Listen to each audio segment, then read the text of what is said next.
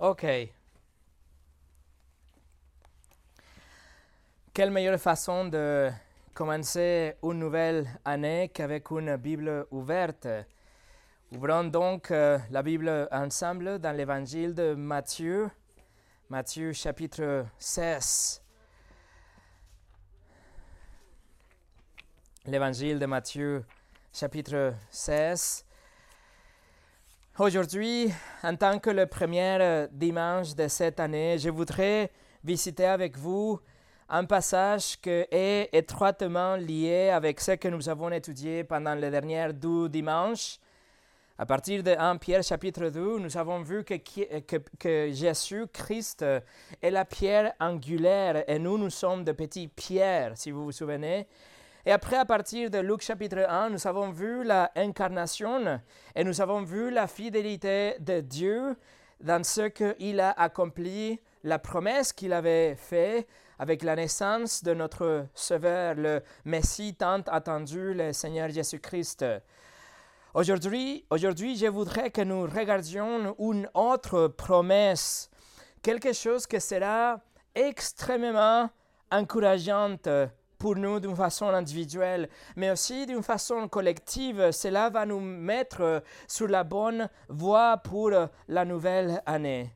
Alors écoutez, mes amis, peu importe les difficultés passées, peu importe les luttes récentes, peu importe les épreuves à venir, peu importe l'agenda libéral de ce monde que nous engloutit, peu importe l'apostasie des églises qui nous entourent, peu importe les cœurs durs de la société qui nous oppose, et peu importe les déceptions parmi nous, Dieu le Fils, le Seigneur Jésus-Christ a déclaré, je bâtirai mon Église. Voilà la promesse que nous allons étudier aujourd'hui. Je bâtirai mon Église. Mais avant de commencer, on va prier. Seigneur, quelle promesse tellement encourageante, Seigneur. L'Église ne nous appartient pas à nous. L'Église t'appartient. L'Église, nous, nous ne la construisons pas nous-mêmes, mais c'est toi, tu es en train de la bâtir. Seigneur, montre-nous la profondeur de ce texte et encourage nos cœurs pour cette nouvelle année avec ce texte que tu as inspiré. Bénis la prédication de ta parole comme tu le fais toujours, qu'elle soit bien reçue, qu'elle soit bien appliquée et que nous arrivions à nous souvenir pour le reste de nos vies. Au nom de Jésus, Amen. Et le message d'aujourd'hui s'appelle évidemment Je bâtirai mon Église. Et notre texte aujourd'hui, ça va, être Matthieu chapitre 16, à partir de verset 13 jusqu'au verset 19, mais nous nous focaliserons sur le verset 18. Alors Matthieu 16, verset 13 au 19. Jésus, étant arrivé dans le territoire de Césarée de Philippe, demanda à ses disciples, Qui suis-je au dire des hommes, moi le Fils de l'homme? Ils répondirent, Les saints disent que tu es Jean-Baptiste les autres Élie, les autres Jérémie, ou l'un des prophètes. Et vous, leur dit-il, qui dites-vous que, que, je suis? Simon-Pierre répondit, Tu es le Christ, le Fils du Dieu vivant. Jésus, reprenant la parole, lui dit, tu es heureux, Simon, fils de Jonas, car ce ne sont la chair et le sang qui t'ont révélé cela, mais c'est mon Père qui est dans les cieux.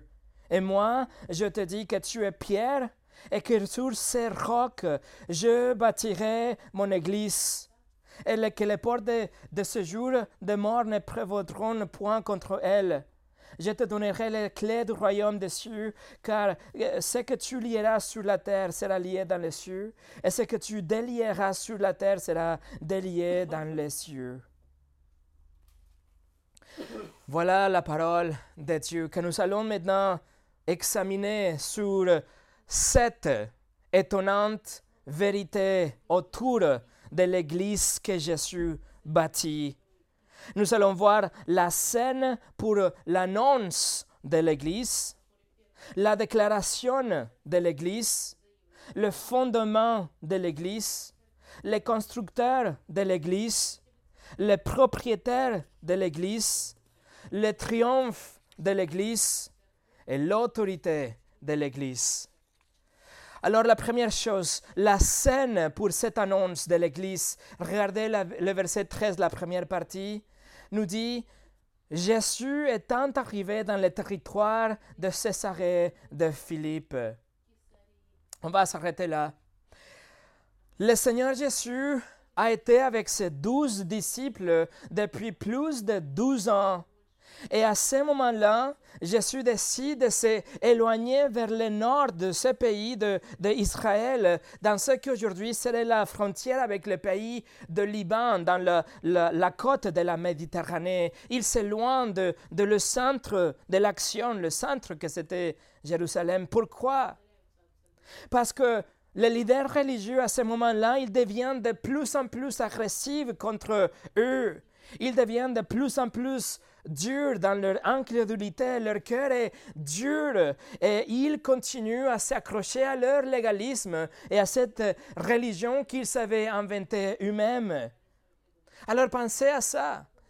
Le pharisien et les sadducées s'opposent catégoriquement à Jésus et ses disciples. La foule qui est venue voir Jésus à plusieurs reprises, il semble être intéressé que dans la nourriture gratuite. Jésus été rejeté à Nazareth, son propre, sa propre ville. Jean le Baptiste, Jean Baptiste a été déjà décapité. Et les disciples ont passé avec Jésus douze ans et demi à essentiellement vagabonder. Ils vont de ville en ville, ils sont SDF, sans domicile fixe. Ils sont méprisés, ils sont rejetés. Les disciples, comme le reste des Juifs, ils s'attendaient à que le Messie vienne chasser les Romains, qu'il libère le peuple d'Israël de l'oppression de César. Mais les voilà, éloignés de Jérusalem, et en lieu d'être la cohorte d'un roi, ils sont considérés comme un groupe de bons à rien. Ils sont qu'un groupe de douze hommes sans aucun honneur. Et maintenant, ils suivent leur leader loin de Jérusalem. Ils vont de la cité du roi David à une ville bâtie par le roi Hérode, qui était connu par le culte de cet dieu qui s'appelait Pan, P-A-N. C'était un, un, idole qui avait un corps d'homme et les jambes de bouc. Et cette idole était liée avec la nature sauvage, mais aussi il était lié à toutes sortes de dépravations sexuelle. Alors vous voyez, ce n'était pas vraiment un bon moment pour le ministère de Jésus.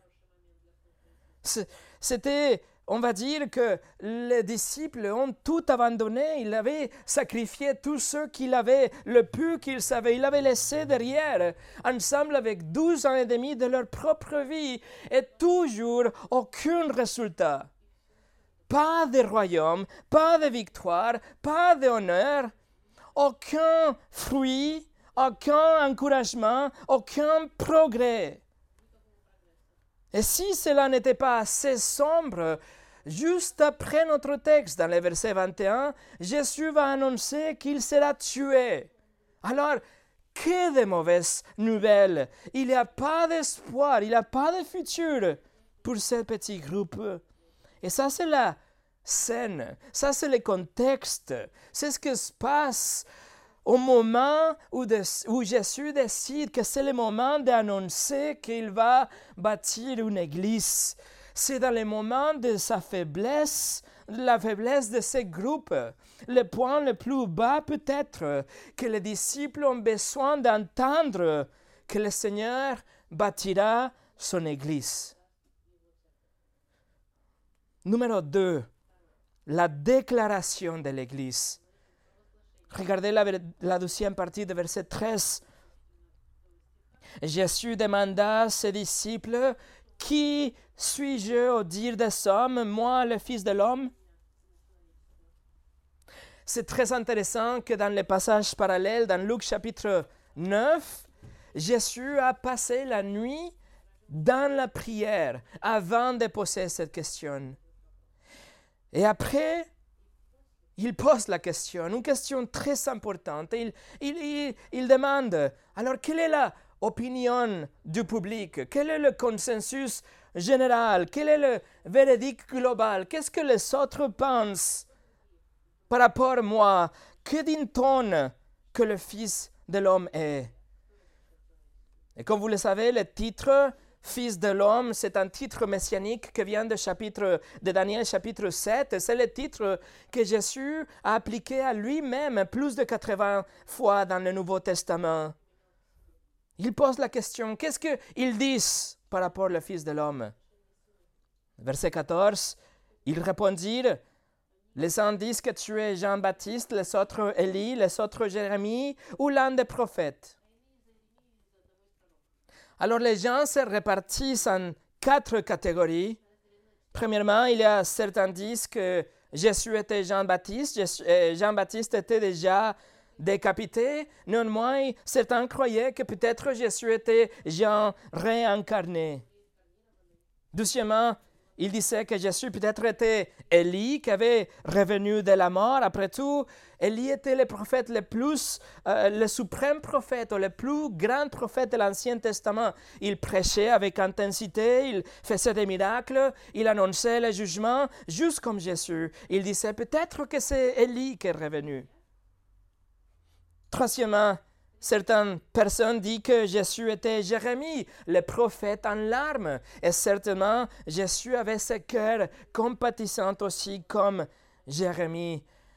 Et finalement, quatrième, quatre, quelques d'autres, quelques personnes des autres, ils disent que peut-être Jésus était un autre prophète.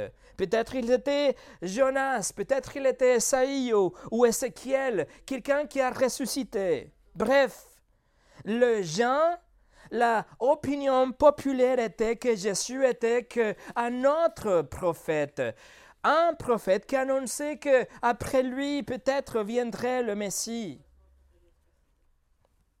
Par contre, la opinion de la majorité n'affecte pas la vérité et n'affecte pas non plus notre relation personnelle avec la vérité. Donc, Jésus maintenant rend la question personnel. Et dans le verset 15, il dit, Et vous, leur dit-il, qui dites-vous que je suis?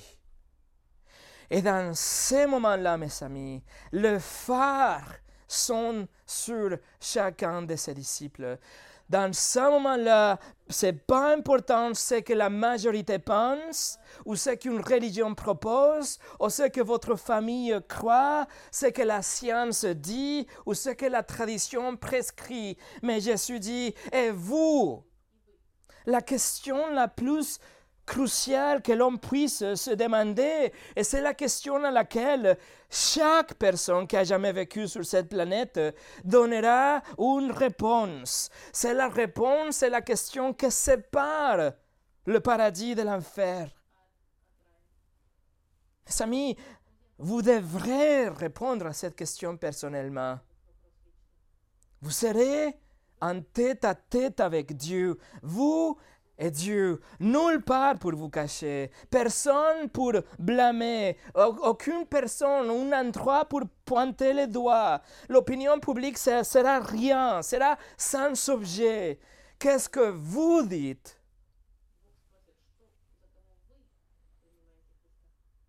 Verset 16. Simon-Pierre répondit, Tu es le Christ, le Fils du Dieu vivant. Et mes amis, ceci est la déclaration de l'Église. Voilà ce que vous affirmez dans votre cœur aujourd'hui si vous êtes un chrétien. Voilà ce que vous fait que vous soyez un ennemi avec le monde aujourd'hui. Pierre, en tant que le leader de douze et le plus vocal et le plus impulsif, il, prend le premier pas et il, et il donne cette réponse que toute personne que jamais sera au paradis devra donner. Et sans aucune hésitation, il affirme que Jésus de Nazareth est le Christ ou le Messie. Et vous voyez, c'est ça, c'est contraire à l'opinion publique.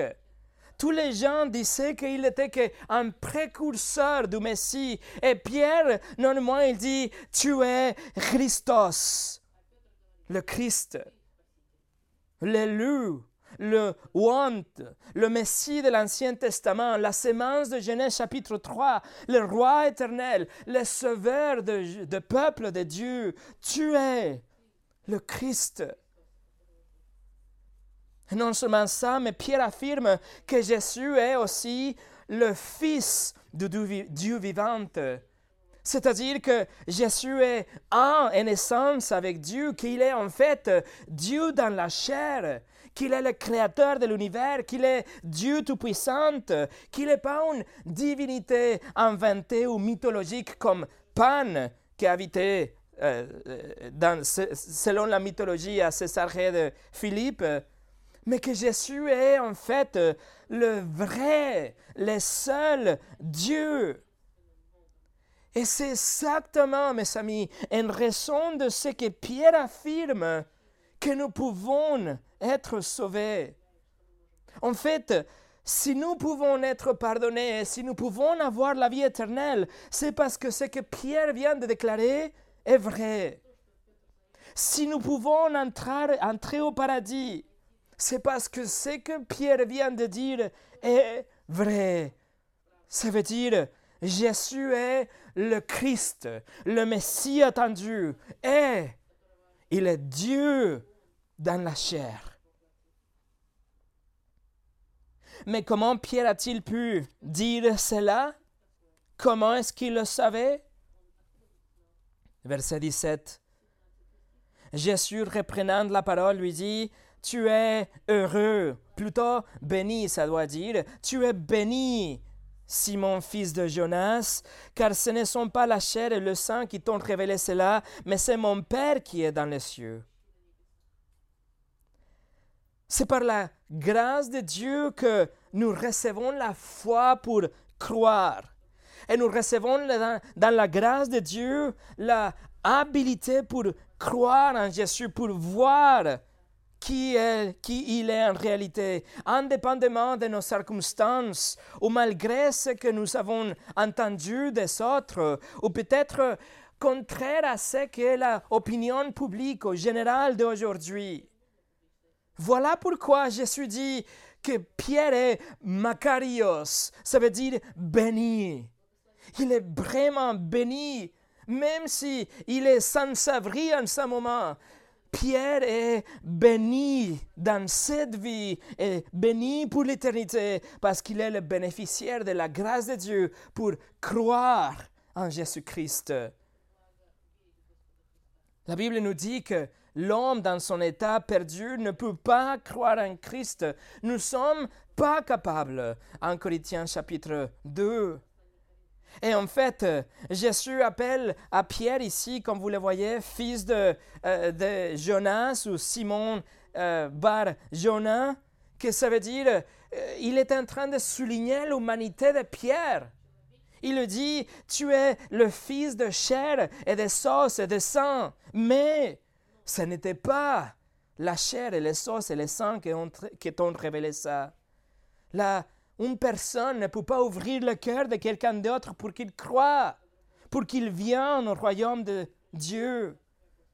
Alors Dieu a besoin de ouvrir l'esprit de la personne, ouvrir l'intelligence de la personne et régénérer le cœur et, et, leur donner la repentance pour se repentir et leur donner la foi pour croire et déclarer avec Pierre que Jésus est le Christ, le Fils de Dieu vivant. Ça, c'est la déclaration de l'Église. Numéro 3, le fondement de l'Église. Regardez le verset 18. Et moi, je dis que tu es Pierre, et que sur ces rocs, je bâtirai mon Église, et que les portes du Seigneur de mort ne prévaudront point contre elle. Mes amis, le Seigneur Jésus bâtira son Église. C'est une affirmation avec une certitude absolue. Il bâtira son Église.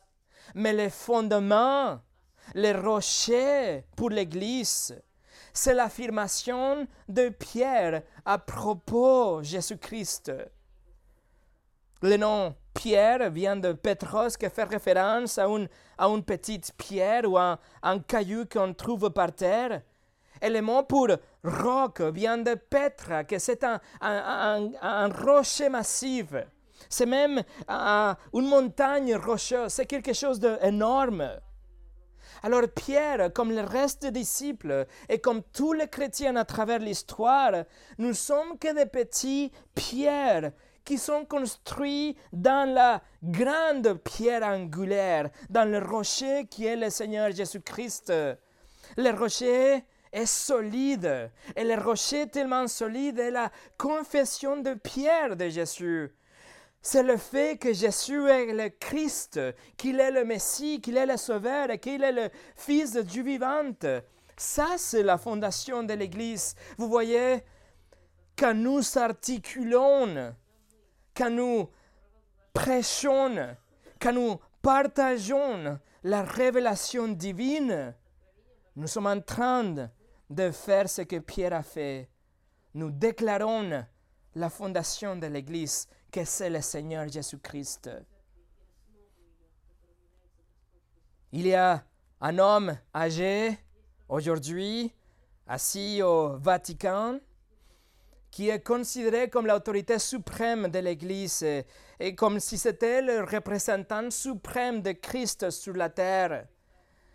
L'Église catholique dit que Pierre lui-même, comme une personne, que lui, il était la fondation de l'Église. Et après lui, chaque pape devient le successeur de Pierre et donc l'Église reste sous l'autorité de cet homme. Chaque fois que ce monsieur c'est est assis sur son trône et chaque fois qu'il parle au nom de l'Église, ex ses paroles deviennent comme les paroles même de Dieu, avec la même autorité que ce que nous avons dans notre Bible. D'ailleurs, en 2013, le pape a offert des indulgences en échange d'être son fan sur Twitter. C'est-à-dire, vous suivez le pape sur Twitter, il vous donne une indulgence. Et il y a une semaine, le jour de Noël, il a dit que tous ceux qui, qui étaient là à la messe, ou tous ceux qui écoutaient la messe dans la radio, qui suivaient la messe dans la télé ou dans les réseaux sociaux, qu'ils méritaient une indulgence pleine. Carrément, le blasphème. On ne peut pas être plus loin de la vérité. Le Nouveau Testament affirme que c'est seulement Jésus qui est la tête de l'Église et que l'Église a, été bâtie sur les prophètes et sur les apôtres, comme nous le dit Ephésiens chapitre 2, mais pas sur le, sur gens, sur, le, sur le, les hommes, mais plutôt sur la confession de ces hommes. Tous tous ceux ont confessé la même vérité inspirée. Comme Pierre, ils ont confessé, confessé la vérité de Jésus comme le Christ et le Fils de Dieu vivant.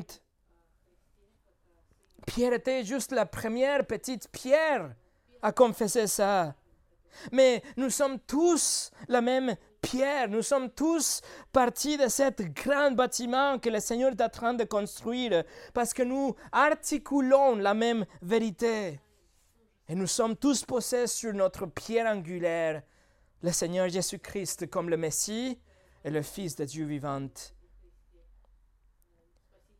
Luther a dit, tous ceux qui sont d'accord avec la confession de Pierre sont eux-mêmes des pierres dans une fondation solide. Numéro 4. Le constructeur de l'Église. Là voici la promesse puissante et inébranlable venant directement de l'œuvre de Dieu le Fils. Une promesse qui perce l'obscurité, qui entourait les disciples dans ces moments-là et que perce la obscurité autour de nous aujourd'hui aussi.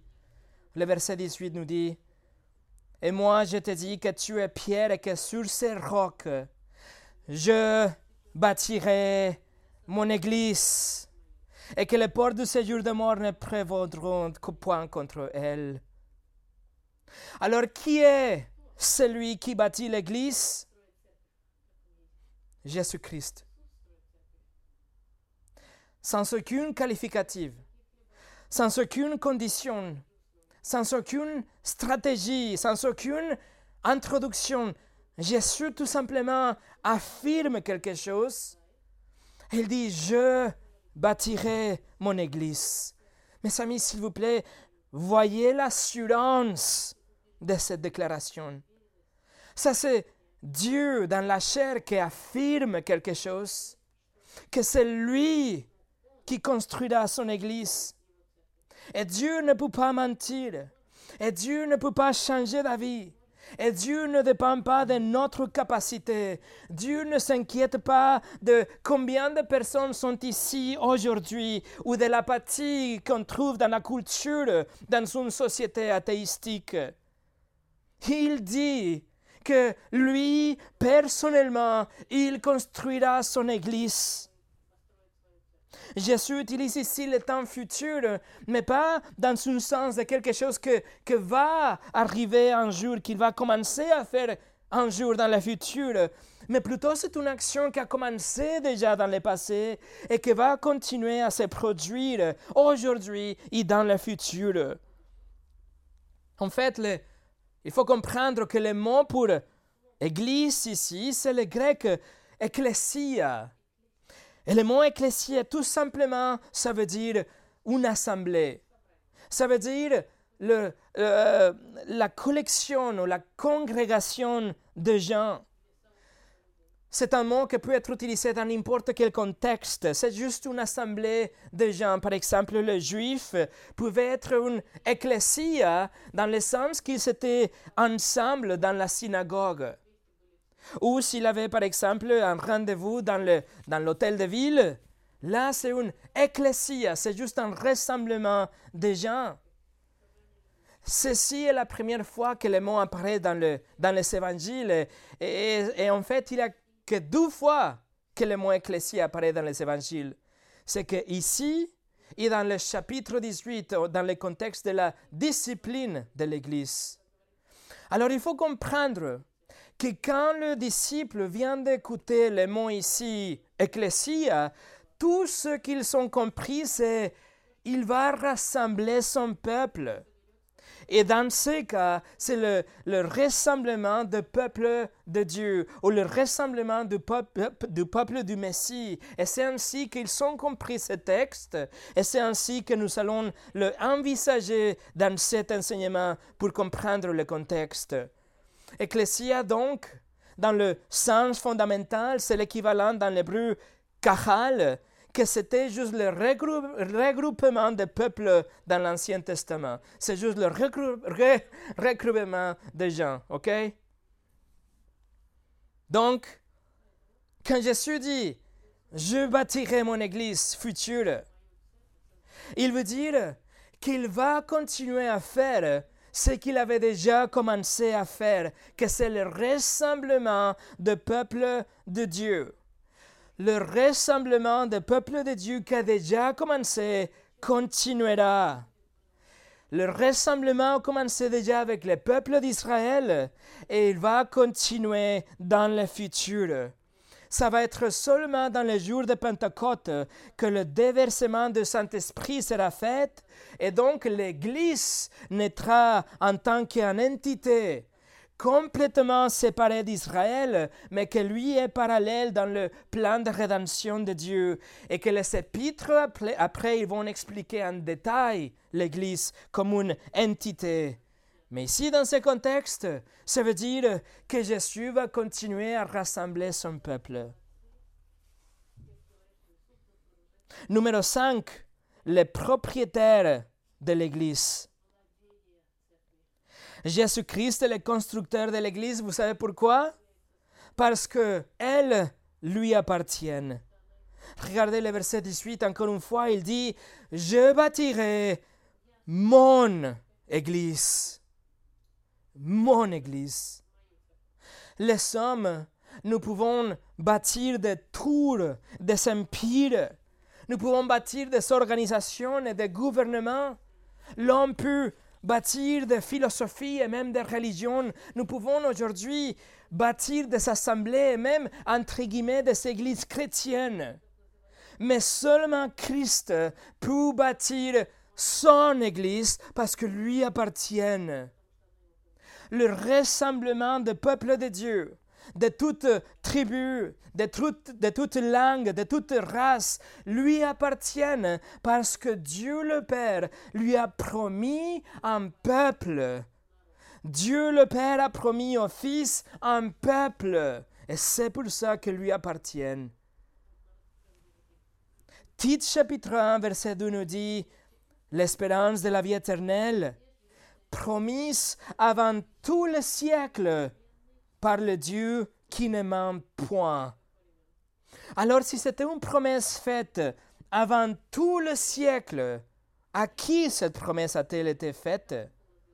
Dans un temps éternel, qui était là pour avoir, pour recevoir cette promesse du Père? Les seules trois personnes qui étaient ensemble dans l'éternité étaient le Père, le Fils et le Saint-Esprit. Alors il y, a une, il y a une promesse à l'intérieur de la Trinité. Ensuite, 2 Timothée 9 nous dit, Dieu qui nous a sauvés et nous a adressé une sainte vocation, non à cause de nos œuvres, mais selon son propre dessein et selon la grâce qui nous a été donnée en Jésus-Christ avant les temps éternels.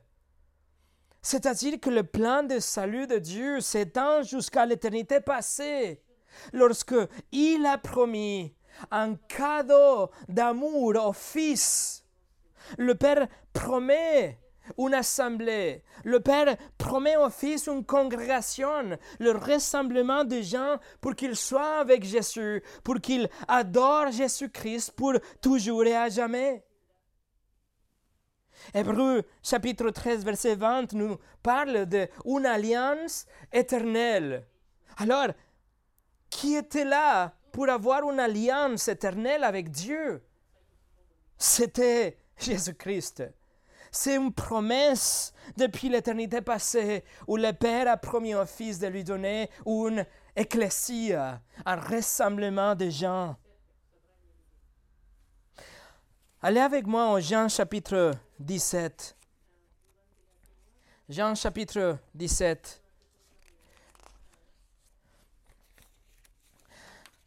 Jean chapitre 17, verset 24. Regardez, c'est extraordinaire.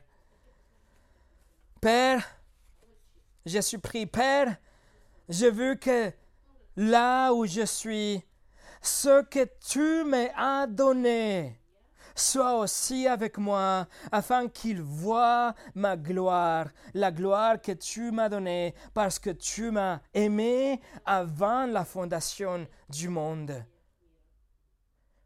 Vous voyez, la ecclésia, le assemblement, la congrégation des croyants appartiennent au Jésus-Christ parce que le Père lui a donné ce cadeau, cette assemblée, cette assemblée. Vous, mes amis, vous avez été donné à Jésus en tant qu'un cadeau d'amour de la part du Père. Pensez à ça. Et le Fils affirme ce plan et il dit, oui, je veux cette assemblée. Je veux qu'il voit ma gloire. Je veux qu'il soit avec moi pour toujours. Tu me les as donnés, Père parce que tu m'as aimé avant la fondation du monde, donc je vais aller et je vais mourir pour eux, et je vais les ressusciter, et je vais les recevoir, parce que tu me les as. C'est extraordinaire, pensez à ça. La dépression n'existe pas chez les chrétiens si vous pensez à ça. Allez au Jean chapitre 6. Jean chapitre 6 qu'on vient de lire avant le culte. Jean chapitre 6, verset 37. Jésus dit, Tous ceux que le Père me donne viendront à moi, et je ne mettrai pas dehors celui qui vient à moi. Mes amis, voilà pourquoi il y a une certitude dans la survie dans la maturité et dans la croissance de l'Église. Et c'est pour cela que vous avez de la sécurité dans votre salut, parce que Christ lui-même s'engage à vous garder parce que Dieu vous a offert à lui. Il est engagé à garder ce que Dieu lui a donné, c'est-à-dire vous. Regardez le verset 39. Jean 6, verset 39. Or, la volonté de celui qui m'a envoyé, c'est que je ne perde aucun de tous qu'il m'a donné, mais que je le ressuscite au dernier jour. Le Seigneur Jésus possède la ecclésia et il est engagé à garder chacun de ses membres. Il n'y aura personne qui puisse se, glisser à travers le filet. Il n'y a personne qui va quitter l'hôtel en avance. Il n'y a personne qui peut avoir un arrêt de maladie. Personne n'est échu. Tout ce que Dieu lui a donné viendront à lui et il est engagé à le ressusciter au dernier jour aussi. Vous appartenez à Dieu. Vous appartenez au Seigneur Jésus-Christ et il est engagé, il est déterminé à garder sa congrégation. Allez à Jean chapitre 10. Jean chapitre 10, regardez le verset 14. Jésus dit, Je suis le bon berger je connais mes brebis et elles me connaissent. Vous êtes un bien précieux du Christ, tellement précieux au point de mourir pour vous. Il a donné sa vie pour vous, pour vous sauver des jugements, les jugements que vous méritiez. C'est comme ça, c'est combien il est déterminé à vous garder il a donné sa vie et trois jours plus tard, après sa mort, il s'est relevé de la tombe. Non seulement pour prouver qu'il était vraiment le Christ et que sa mission avait été accomplie, achevée avec succès, mais aussi pour vous assurer que vous serez aussi ressuscité un jour. Et en réponse, vous avez la repentance et vous placez votre foi en lui et vous recevez le cadeau de la vie éternelle. Et ces moments-là, mes amis, quand vous avez tourné de vos péchés, vous avez placé votre confiance en Christ, Jésus prend possession de vous et dit, à moi. Regardez le verset 27 au 29, Jean chapitre 10, verset 27 au 29. Jésus dit, mes brebis entendent ma voix, je les connais et elles me suivent. Je leur donne la vie éternelle et elles ne périront jamais. Et personne ne leur ravira de ma main. Mon Père qui me les a donnés est plus grand que tous et personne ne peut les ravir de la main de mon Père. Mes amis, vous comprenez tout ce qui implique ces petits mots, mais mais, brebis, vous lui appartenez. Et ce n'est pas tout. Le Fils rassemble chacun de son peuple, chaque individu, chaque brebis donné par Dieu en tant qu'un cadeau. Il rassemble sa congrégation et dans la consommation de temps, Jésus prendra cette assemblée, cette ecclésia, et la rendra devant le Père pour que toutes les choses soient soumises sous ses pieds. 1 Corinthiens chapitre 15. Alors pourquoi Jésus bâtit-il son Église? Parce qu'il est déterminé. Il est engagé à recevoir ce que le Père lui a promis. Il est déterminé à recevoir, à collecter chaque personne que Dieu lui avait donnée pour ensuite lui rendre tout au Père. Mes amis, peu importe si les disciples passaient à travers le découragement ces moments-là, n'était pas important s'il avait un moment de solitude ou d'incertitude chez les disciples ou s'ils s'étaient confrontés au rejet, ridicule, persécution, s'ils ne voyaient pas aucune gloire ou croissance ou reconnaissance dans ces moments-là. Ce qui compte, c'est qu'il appartenait à cette congrégation, qu'il faisait partie de ce troupeau, de l'assemblée du peuple de Dieu, la ecclésia, que le Seigneur Jésus est déterminé à continuer à rassembler, à bâtir cette Église et garder et glorifier à la fin. Et c'est ce qui doit être important pour nous aujourd'hui aussi. Malgré les épreuves, malgré l'oppression et le ridicule qui vient de l'extérieur, et malgré la apathie, la déception qui vient de l'intérieur, Christ bâtit son Église. Nous ne bâtissons pas l'Église. Nous ne pouvons pas amener plus de gens que ce que Dieu a déjà planifié. Nous ne pouvons pas avoir moins de monde de ce que Dieu a déjà donné à Christ. Nous ne pouvons pas augmenter la taille de la par aucune capacité humaine. Et nous ne pouvons pas diminuer la taille de la pour la stupidité humaine. Tout ce que nous devons faire, c'est continuer à affirmer la révélation divine concernant Jésus-Christ. Et nous allons dire aux autres de lui, et nous allons prier pour les autres qu'ils viennent à lui. Mais nous n'allons pas collecter les gens. C'est le berger qui va appeler ses brebis, et il le fait à travers sa voix, à travers nous. Jésus a affirmé, nous l'avons lu déjà, Jean 6, 37, tous ceux que le Père me donne viendront à moi. Combien? Tous.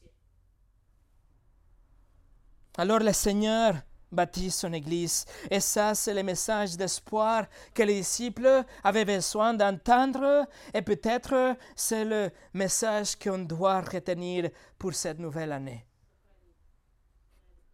c'est le Seigneur qui bâtit son Église. Numéro 6. On va retourner au Matthieu chapitre 16, numéro 6, le triomphe de l'Église. Matthieu chapitre 6, euh, pardon, 16. Et regardez le verset 18, la deuxième partie. Jésus dit, je bâtirai mon Église et les portes de ce jour de mort ne prévaudront point contre elle. Les portes de ce jour de mort, le grec Hadès, que ça veut dire la mort, la tombe? C'est la même idée que le Sheol dans l'Ancien Testament en, hébreu. Sheol, c'est le Hadès. La Bible de Genève le traduit comme le séjour de mort. Malheureusement, la Bible, la traduction de Martin, par exemple, la Bible Osterbal, ou en anglais la ESV ou King James Version, le traduit comme les portes de l'enfer. Mais ça, cela nous donne un sens complètement différente et ce n'est pas le texte originel. Le texte nous dit tout simplement que c'est l'état de mort. Rien de plus. Et avec ça, vous pouvez voir évidemment que nous ne parlons pas ici d'une attaque qui vient de diable contre l'Église. D'ailleurs, les portes ne sont pas des armes pour attaquer quelqu'un. Les portes servent pour garder les gens à l'intérieur ou les gens de l'extérieur pour qu'ils ne viennent pas.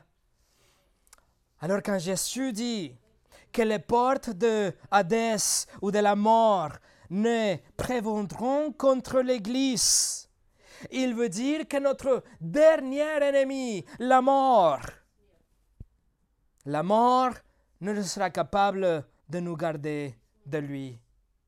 Le domaine de la mort ne sera capable de nous garder en tant que ses prisonniers, parce que juste comme Jésus a éclaté les portes et il est en vie, nous vivrons aussi encore. Acte chapitre 2, verset 24 nous dit, Dieu l'a ressuscité en le délivrant des liens de la mort parce qu'il n'était pas possible qu'il soit retenu par elle. Et Jean 14, verset 19 nous dit, Jésus dit, vous me verrez car je vis et vous vivrez aussi. Alors Jésus n'est pas en train de promettre une, une vie heureuse, une vie facile. Il ne nous dit pas que nous serons épargnés de, troubles, de problèmes et de, et des. Au contraire, il affirme que nous allons mourir. Mais il dit, la mort n'empêchera pas son peuple de se réunir avec lui. Même la mort ne nous retiendra d'être avec lui. Et ça, c'est la, promesse de la résurrection physique que, comme Jésus a dit dans Jean verset, euh, chapitre 6, c'est la volonté du Père qu'il ressuscite tous ceux qui lui appartiennent, tous ceux que le Père lui a donnés. Amis, ça veut dire que l'Église que le Seigneur bâtit est invincible notre plus grand ennemi, la mort, ne sera capable de nous, de nous, contenir, de nous retenir. Nos esprits vont immédiatement dans la présence du Seigneur et nos corps seront recréés quand Jésus donne l'ordre. Et ça, c'est un véritable encouragement. Non seulement Jésus est engagé à construire son Église, mais rien ne pourra l'arrêter les empires s'élèvent, les gouvernements tombent, mais le rassemblement, la collection de peuples de Dieu avance et ne s'arrête pas.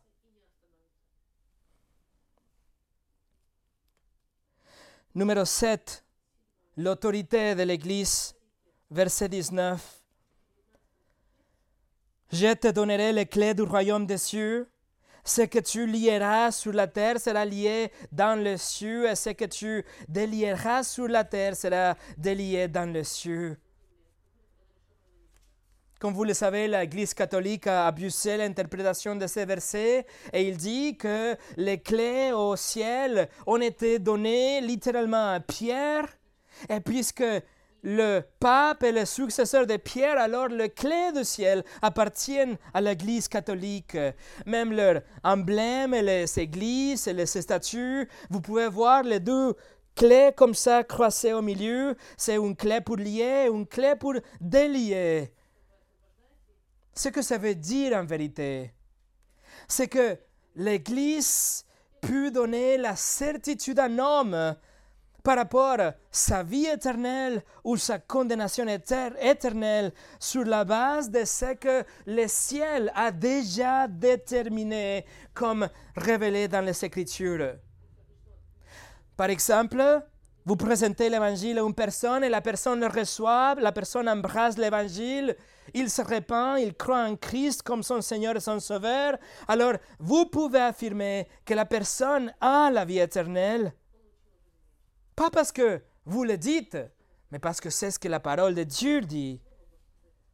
Vous n'avez pas l'autorité, mais vous transmettez ce que Dieu a déjà déterminé dans sa parole. Également, si quelqu'un meurt en rejetant Christ, vous savez que la personne sera condamnée et jugée, et cette personne va payer pour chacun de ses péchés, Et cette personne fera face à Dieu, qu'elle enverra en enfer pour l'éternité, pas parce que vous le dites, mais c'est parce que Dieu l'a déjà dit. Et dans ce sens-là, l'Église détient les clés, mais pas dans nos propres autorités. Les clés sont accrochées dans la confession de Pierre. Si vous en êtes d'accord, vous rentrez. Si vous n'êtes pas d'accord, les portes sont fermées pour vous. Et pour finir, qui dites-vous que Jésus est? Avez-vous compris déjà que il est bien supérieur à tous les prophètes et que en fait il est Dieu dans la chair, qu'il est le seul sauveur? Si vous l'avez déjà compris, alors parlez de lui aux autres. Et comprenez, s'il vous plaît, que Dieu vous a ouvert votre cœur. C'est le travail de Dieu de vous ouvrir votre esprit. Il vous a déjà béni d'une façon infinie pour recevoir le Seigneur Jésus-Christ comme quelque chose de précieux. Mais vous l'avez reçu parce que vous avez déjà été donné à Christ par Dieu.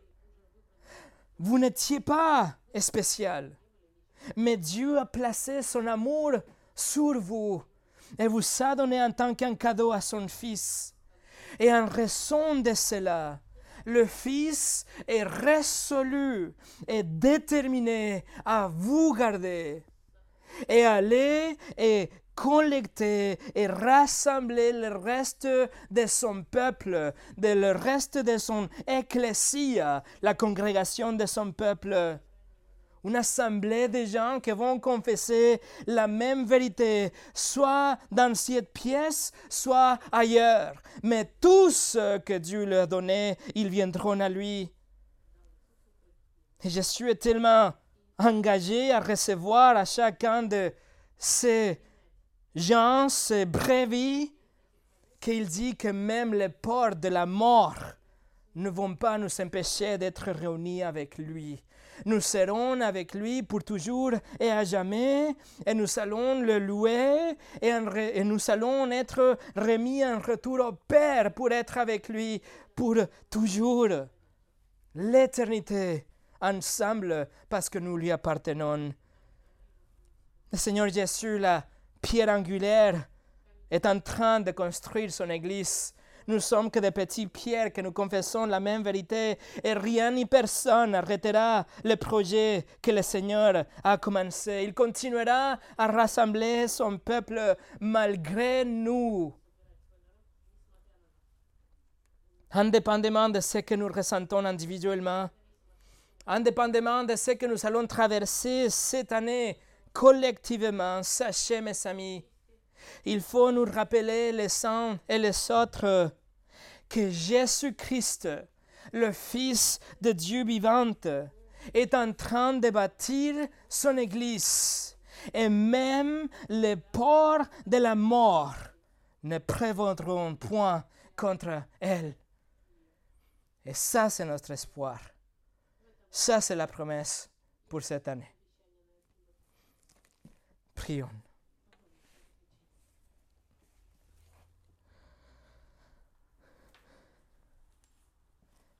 Merci, Seigneur, que ce n'est pas notre travail, que ce n'est pas notre œuvre de construction, mais c'est toi, tu es en train d'appeler tes gens, tes brebis, tu es en train de bâtir ton église. Et tu prends des petites pierres insignifiantes et tu les mets un sur l'autre, mais nous tous appuyés, fondés sur la pierre angulaire qui est Christ.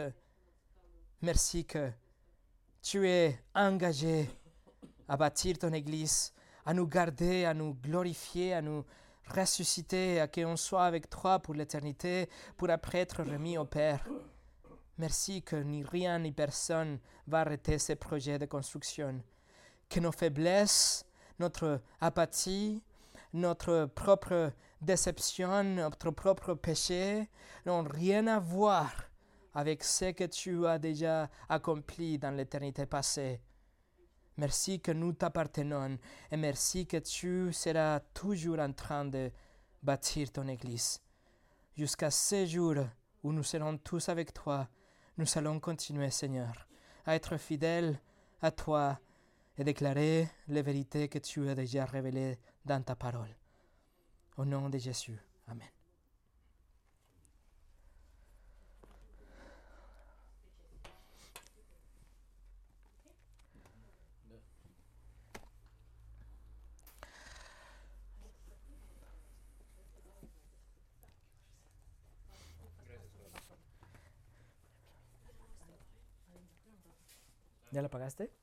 ¿Y ella también? Ya la pagó.